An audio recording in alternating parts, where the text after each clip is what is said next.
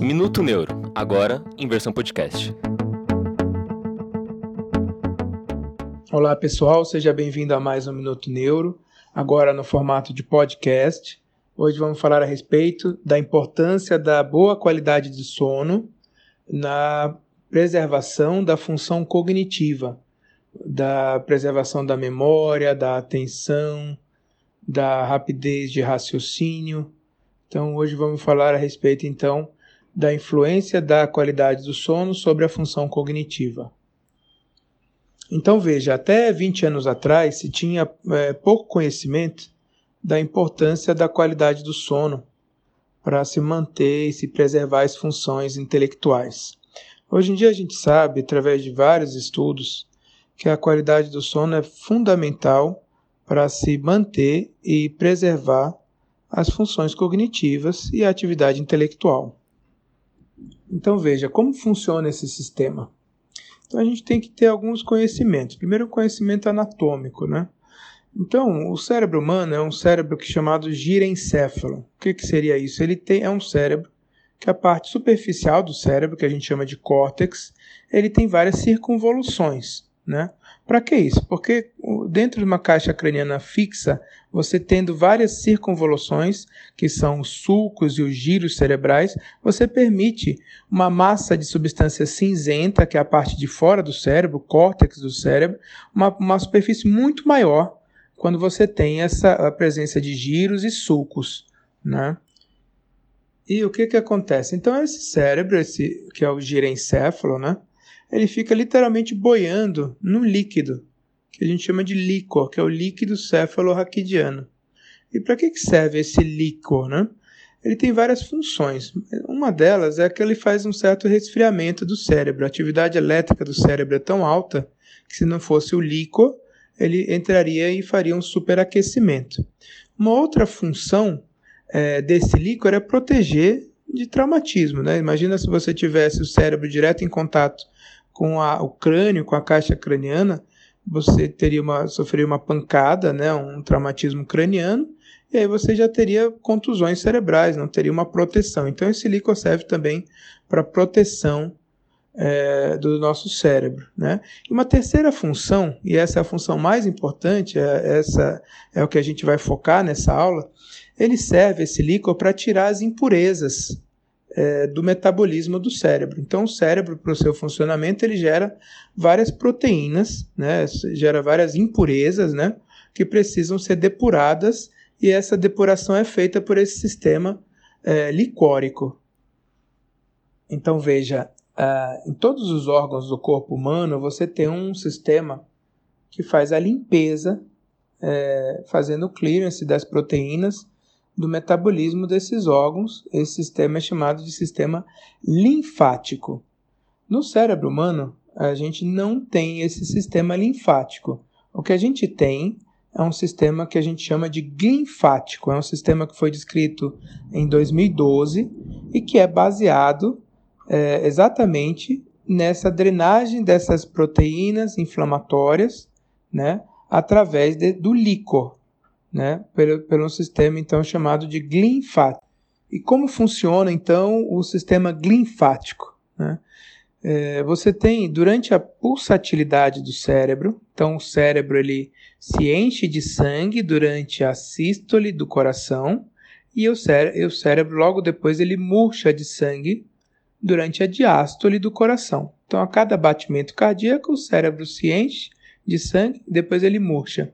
Esse, esse movimento, essa pulsatilidade do cérebro faz com que o líquor que fica em volta do cérebro seja empurrado para dentro do cérebro é, através de espaços em volta das artérias que estão perfurando o cérebro, né? que chamamos chamados espaços de Virchow-Robin.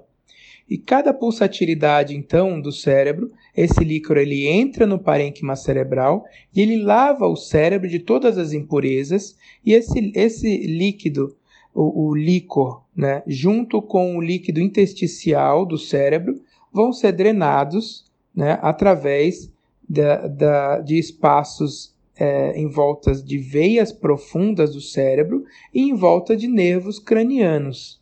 né? E aí sim, depois, esse líquido de drenagem é, cai na, no linfático cervical e depois ele volta para a corrente sanguínea. Né? Então, é um sistema muito complexo e esse sistema é conhecido como sistema linfático.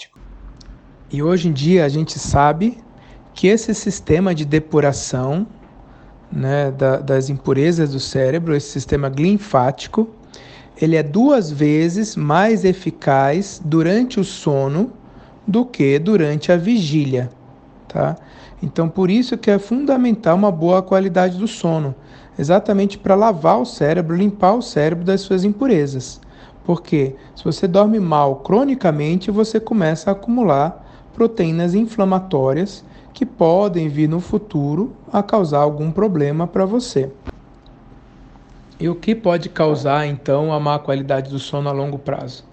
Como eu falei, se você dorme mal, você cronicamente você começa a acumular proteínas inflamatórias, né? É, assim como é, beta-amiloide, proteína tal, fosfotal. Essas proteínas elas podem evoluir para prions, que são acúmulos de proteína, e às vezes para placas de amiloides, ou placa beta-amiloide, e é que são os causadores, por exemplo, da doença de Alzheimer. Tá? Então, é, se você dorme mal cronicamente e você já tem uma predisposição a ter alguma doença, algum quadro demencial, alguma disfunção cognitiva, às vezes você pode antecipar então, a pessoa que teria um Alzheimer aos 90 anos, às vezes tem um Alzheimer aos 80 anos por má qualidade de sono crônica. Então, o que mais pode causar uma má qualidade do sono? Pode causar dor de cabeça, existem quadros de cefaleias por privação de sono. Em geral, são cefaleias matutinas, né? a pessoa já acorda com a dor de cabeça e estão associadas à sonolência diurna. A pessoa não dormiu mal aquela noite, ela vai ficar com sonolência durante o dia seguinte, tá? E pode causar também zumbidos. A gente sabe, então, uma das causas de zumbido crônico, né? É, geralmente de alta é, frequência, né, zumbidos bem agudos e constantes, podem ser sim por privação de sono, por má qualidade de sono crônica. Porque, como eu disse para vocês, a depuração dessas proteínas se faz principalmente em volta de nervos cranianos e principalmente do nervo vestíbulo coclear. Então, se você tem um acúmulo dessas proteínas inflamatórias em volta do nervo é, coclear, isso cursa com bastante zumbido e é uma das causas de zumbido crônico, é sim a má qualidade de sono. E isso é muito fácil de se perceber.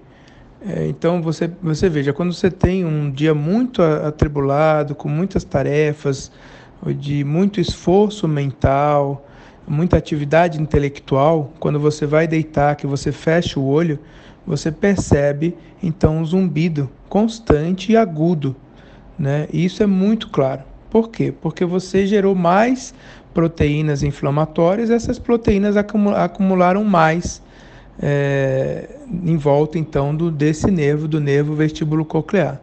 Né? E, é, e é aí que você percebe então o zumbido. Mas aí você dorme e você acorda bem, acorda sem zumbido nenhum. Então isso é, esse sistema é muito, muito sensível. Então, pessoal, era isso que eu tinha para passar para vocês. É extremamente importante vocês dormirem bem. Eu sei que agora, pós-pandemia, está cada vez mais difícil. Existem estimativas aí nos Estados Unidos de um, um quarto da população com um problema de sono pós-pandemia. E agora, no Brasil, cerca de um quinto da população com problema de sono. Então, procurem seu médico, procurem seu neurologista é, para se tratar e eles conseguem te ajudar e você voltar a ter um rendimento cognitivo ideal, mesmo pós-pandemia, e quando você voltar então a dormir bem. Um grande abraço a todos.